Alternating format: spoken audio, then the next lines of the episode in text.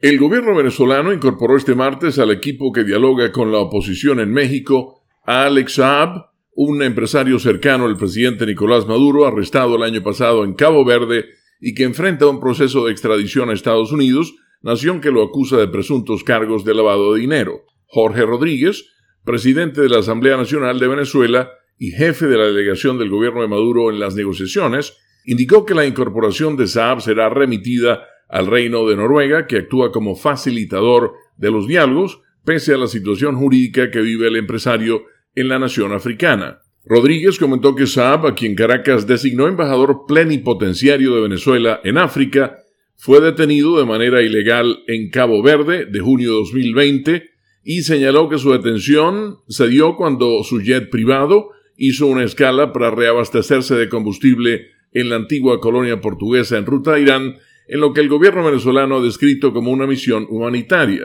Rodríguez destacó también que Saab fue incorporado con plenas funciones como delegado ante la mesa social, que fue aprobada en el Acuerdo Parcial de Atención al Pueblo de Venezuela, firmado en México. La Corte Constitucional de Cabo Verde rechazó por unanimidad la apelación de Saab presentada después de que otro tribunal de ese país africano aprobara su extradición hace cinco meses. Esa era la última esperanza de Saab para evitar un juicio en Estados Unidos. Se desconoce de momento si Saab cuenta con algún otro recurso jurídico o cuándo sería puesto en un avión rumbo a suelo estadounidense. Leonardo Bonet, Voz de América, Washington.